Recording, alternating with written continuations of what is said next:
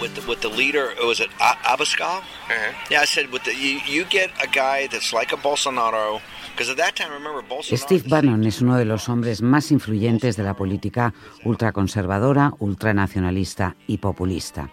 Cofundó Cambridge Analytica, una empresa que obtuvo datos privados de 50 millones de usuarios de Facebook para realizar sus campañas de propaganda personalizada, un escándalo del que Facebook todavía no se ha recuperado fue fundamental para el triunfo de Donald Trump, que al llegar a la Casa Blanca le nombró consejero presidencial, aunque salieron tarifando unos meses después. Ahora vive en Italia.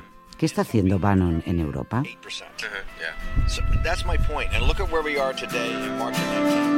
Hola, soy Montserrat Domínguez y esto es 616 Escaños, el podcast de información política de El País.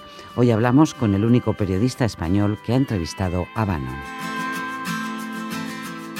Daniel Verdú es el corresponsal del país en Italia. ¿Qué tal, Daniel? ¿Qué tal, Monche? ¿Cómo estás? Cuéntame cómo, cómo conseguiste una entrevista con Bannon, que es uno de los hombres más buscados para la prensa.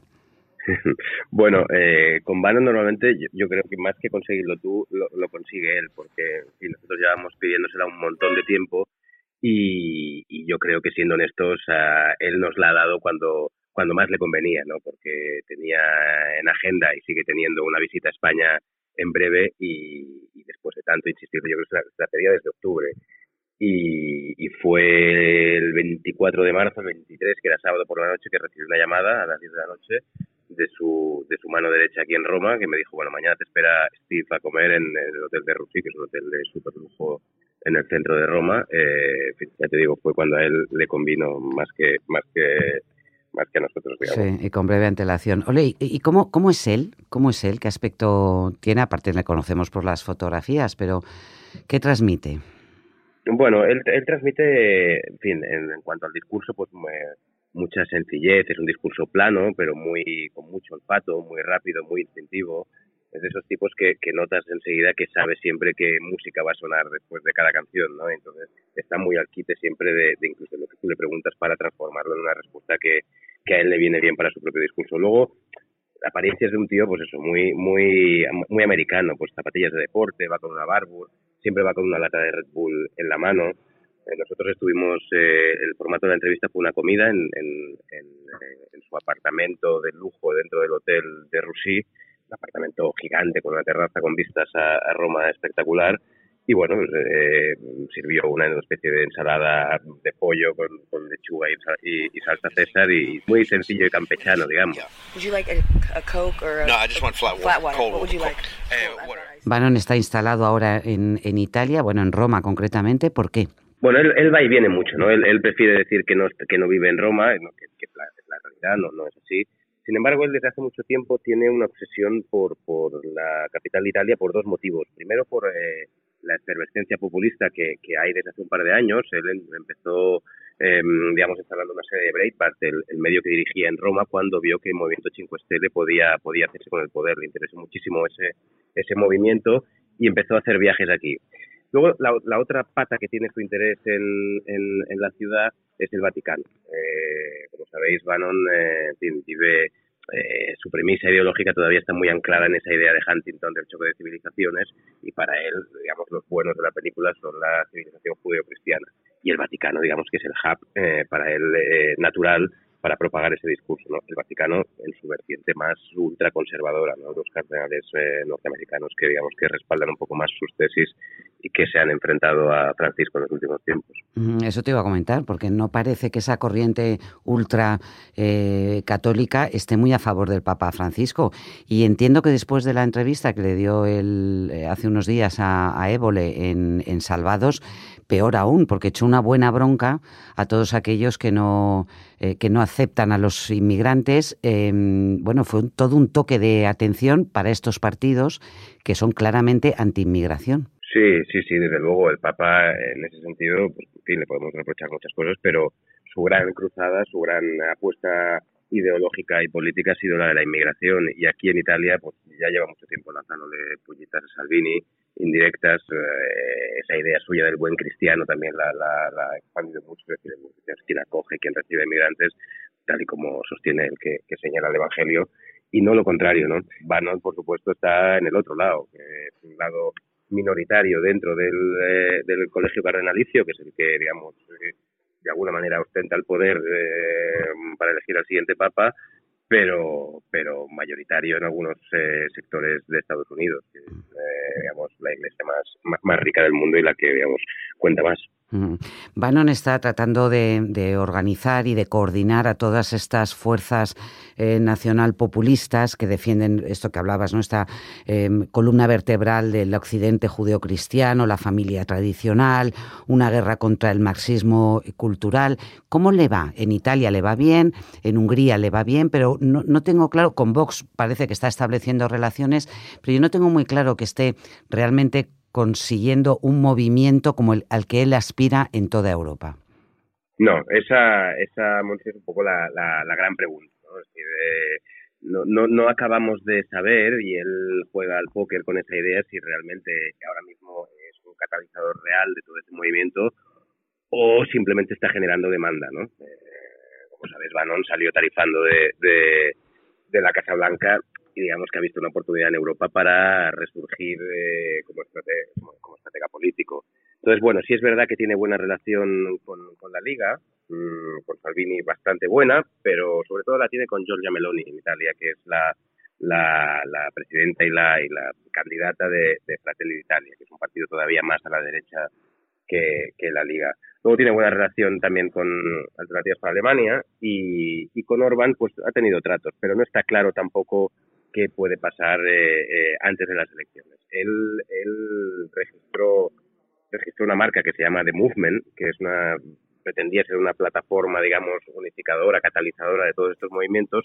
De momento no están teniendo mucho éxito en, en atraerlos hacia esa plataforma. De hecho, Le Pen, por ejemplo, Marine Le Pen, cuando estuvo aquí en Roma presentando con Salvini su, su alianza, ya se refirió a Bannon como el americano. Monsieur Bannon n'est pas issu d'un pays européen.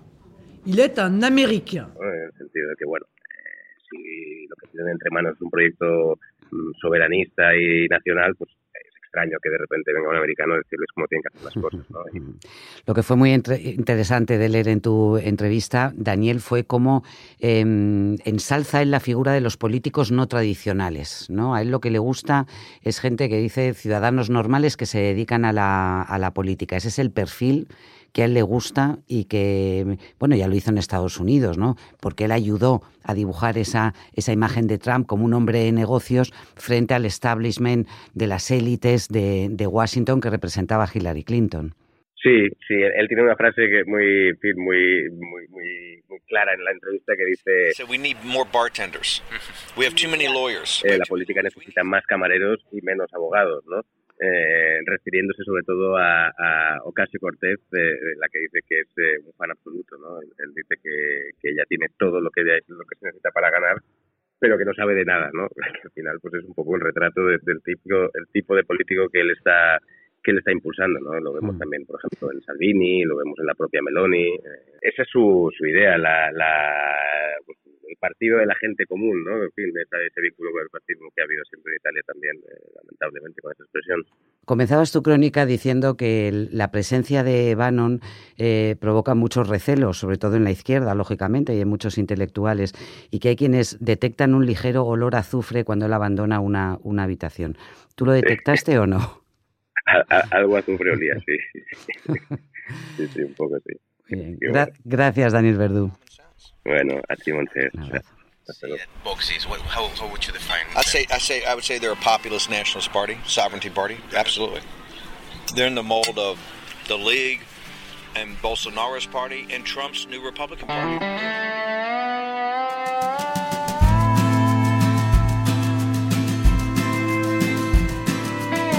Para un partido como Vox, que se define como católico y desde luego defiende la tradición judeo-cristiana, no debe ser un plato fácil de digerir que el Papa Francisco eh, critique de una manera abierta la, inmigración. Y eso es lo que ha hecho esta semana de manera clara con la entrevista de, de Évole, pero luego también tras su viaje a Marruecos. Ya en, el Antiguo Testamento, el Deuteronomio, eh, recibirás y tratarás bien al migrante, porque no te olvides que vos fuiste migrante en Egipto, ¿no? Eso que en el Deuteronomio se va repitiendo tanto. ¿Qué le dice a los católicos españoles que rechazan la inmigración? Que lean el Evangelio, son católicos que lean el Evangelio y que sean coherentes. Miguel González, esto no ha sentado nada bien ¿no? en, en Vox y de hecho su líder, Santiago Abascal, ha empezado a matizar su distancia, la distancia que mantenía con el Papa Francisco, ¿no? Bueno, para, para Vox es un, es un problema, ¿no? Claramente les ha irritado porque Abascal ha intentado hasta ahora, digamos, no pronunciarse sobre, sobre el Papa Francisco, ¿no? De hecho, en el, en el libro que hizo con Sánchez Dragón, por más que Sánchez Dragón le pregunta por el Papa Francisco, eh, Abascal no se pronuncia. Es decir, claramente no se quiere pronunciar a favor porque evidentemente no, no tiene, digamos, no hay confluencia de ideas con él, pero tampoco quiere criticarlo porque sabe que hay una parte del electorado potencial de Vox al cual él se dirige, que es un electorado católico y que lógicamente no le gusta nada que se metan con el Papa, ¿no?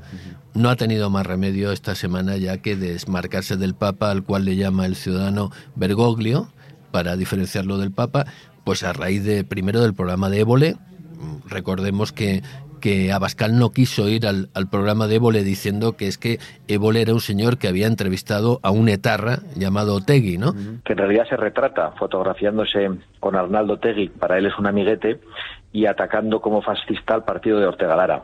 Nosotros pensamos que esto define de manera absoluta y completa a un personaje como Jordi Évole. Claro, eh, resulta que el Papa al parecer tiene menos escrúpulos que, que Abascal, ¿no? Y luego las críticas demoledoras del Papa al tema de la inmigración, ¿no? Esa frase tan lapidaria. El que levanta un muro termina prisionero del muro que levantó. Y eso es ley universal. Abascal quiere construir un muro en Ceuta y Melilla. Para un partido que defiende eh, poner muros eh, y acabar con la, con la inmigración, esta postura de Bergoglio, como dicen, hmm. como dicen ellos, provoca una tensión interna fuerte. ¿Cómo la va a resolver?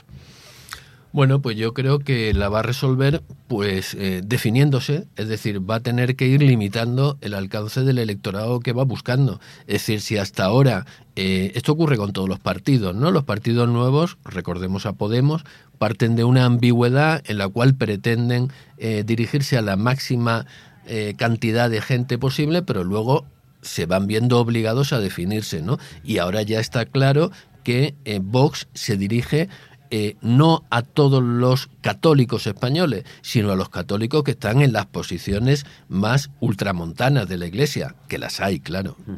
Tú eh, publicaste en primicia esta semana, Miguel, em, que se había presentado una, se abre una investigación por parte de la Fiscalía por unas declaraciones del número 2 de Vox alertando contra una invasión musulmana. ¿Qué es lo que ha pasado? Bueno, hubo una, asociación que se llama Musulmanes contra la Islamofobia, que lo que hizo fue eh, presentar a la Fiscalía de Valencia eh, un vídeo que estaba en YouTube de una intervención que había tenido en Valencia el secretario general de Vox, eh, Javier Ortega Smith. Nuestro enemigo común, el enemigo de Europa, el enemigo de la libertad, el enemigo del progreso, el enemigo de la democracia, el enemigo de la familia, el enemigo de la vida, el enemigo del futuro se llama la invasión islamista.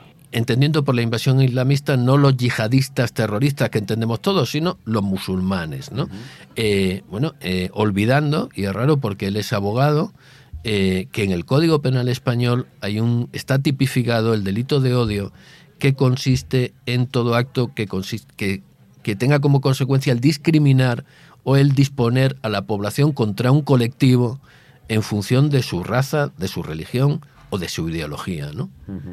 Eh, eso, a eso concretamente hizo mención Santiago Abascal cuando ha presentado esta semana eh, su libro, bueno, el libro que es una conversación con Sánchez Dragón. Sí, eh, digamos la noticia de la, de la apertura de esta investigación por la Fiscalía se conoció pocas horas antes de la presentación del libro y él aprovechó sin que nadie le preguntara, digo porque ahí no había ningún periodista que pudiera preguntarle. Esto era una conversación entre, entre Abascal y un hooligan que era el señor eh, Sánchez Dragó.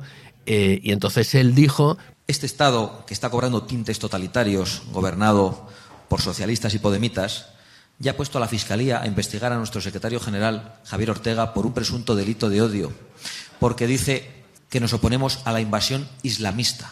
Pero ¿quién se atreve a negar que hay muchos que vienen precisamente con esa mentalidad. Fíjate, y dijo además una cosa que me parece muy importante resaltar. A nosotros no nos caracteriza el odio a los de fuera, nos caracteriza el amor a los de dentro. Pero si quieren callarnos, tienen que saber que van a tener que meternos en la cárcel. Y que ni aún así vamos a callarnos. Es decir, esto es la traducción de America First. America First. Los españoles primero, American First de, eh, de Trump. Pero claro, hace una trampa y olvida algo. Y es que los musulmanes no son de fuera. Los musulmanes son de dentro. En España hay dos millones de musulmanes, de los cuales casi el 50% son ciudadanos españoles con plenitud de derechos. Es decir, él está tratando como si fueran de fuera a casi un millón de ciudadanos españoles. E incitar al odio contra ellos, que son españoles y musulmanes, o de cualquier otra religión, eso es lo que puede ser delito, según lo que decida finalmente lo que investigue la Fiscalía. El concepto enemigo, que querías hablar de él, eso es un lenguaje muy bélico, ¿no? Es un lenguaje muy bélico y en el acto de ayer hubo, mm, eh, lo dijo con más claridad, ¿no? Él no utiliza el término adversario, sino que utiliza el término enemigo, ¿no? Eso en la política española produce, mm, sinceramente, se, se te eriza los pelos ¿no? de, de pensarlo. Y además, en el concepto enemigo, ayer, aparte de meter a los separatistas, como todo podríamos pensar que es lógico, mete también a Podemos y mete lo que él dijo, una parte del Partido Socialista. Él lo considera enemigo. A los únicos que no mete, evidentemente, es al Partido Popular y a Ciudadanos con los que piensa que puede tener que pactar. Lenguaje incendiario, tremendamente peligroso en una democracia y en lo que es la dinámica electoral sana de contienda, pero no bélica, en unas elecciones. Gracias, Miguel. Pues de nada, gracias a, a ti.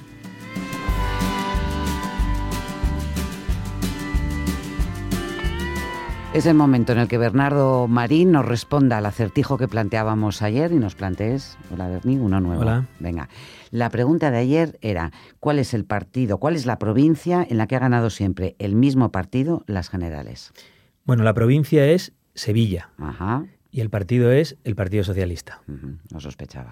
Algunos lectores han supuesto que el partido era el PP y han propuesto como, como provincias, pues alguna de voto tradicionalmente conservador como Orense o Burgos. Pero hay que recordar que las primeras elecciones, después de la recuperación de la democracia, en el 77 y en el 79, en esas provincias ganaba la UCD. Y, Claro. al- y AP, que podía ser el antecedente del PP, pues tenía muy poca fuerza. Oye, ¿y dónde no ha ganado nunca el Partido Socialista? Pues mira, el PSOE solamente no ha ganado en siete provincias, en unas generales, que son Burgos, Segovia, Palencia, Orense, Lugo, Pontevedra y Ávila. Y de esas siete provincias solamente hay una en la que nunca ha estado en la alcaldía o ni siquiera ha participado en el gobierno municipal de la capital de provincia, que es Ávila. Así que podríamos decir que Sevilla es la provincia más socialista y Ávila la menos socialista. Bueno, veremos qué tal va la batalla electoral en estas elecciones en, en Ávila. Oye, y un acertijo para resolver hoy. A ver, el acertijo de hoy es el siguiente. Ya se han presentado las candidaturas para las elecciones al Congreso de este año y solamente hay una provincia en la que la lista, las listas del PSOE, PP, Unidas Podemos, Ciudadanos y Vox presentan como cabeza de lista a una mujer. ¿Cuál es esa provincia? O sea, la provincia en la que las cinco número uno de las listas son mujeres. Eso es. Bueno, esta no me la sé. Gracias, Bernie.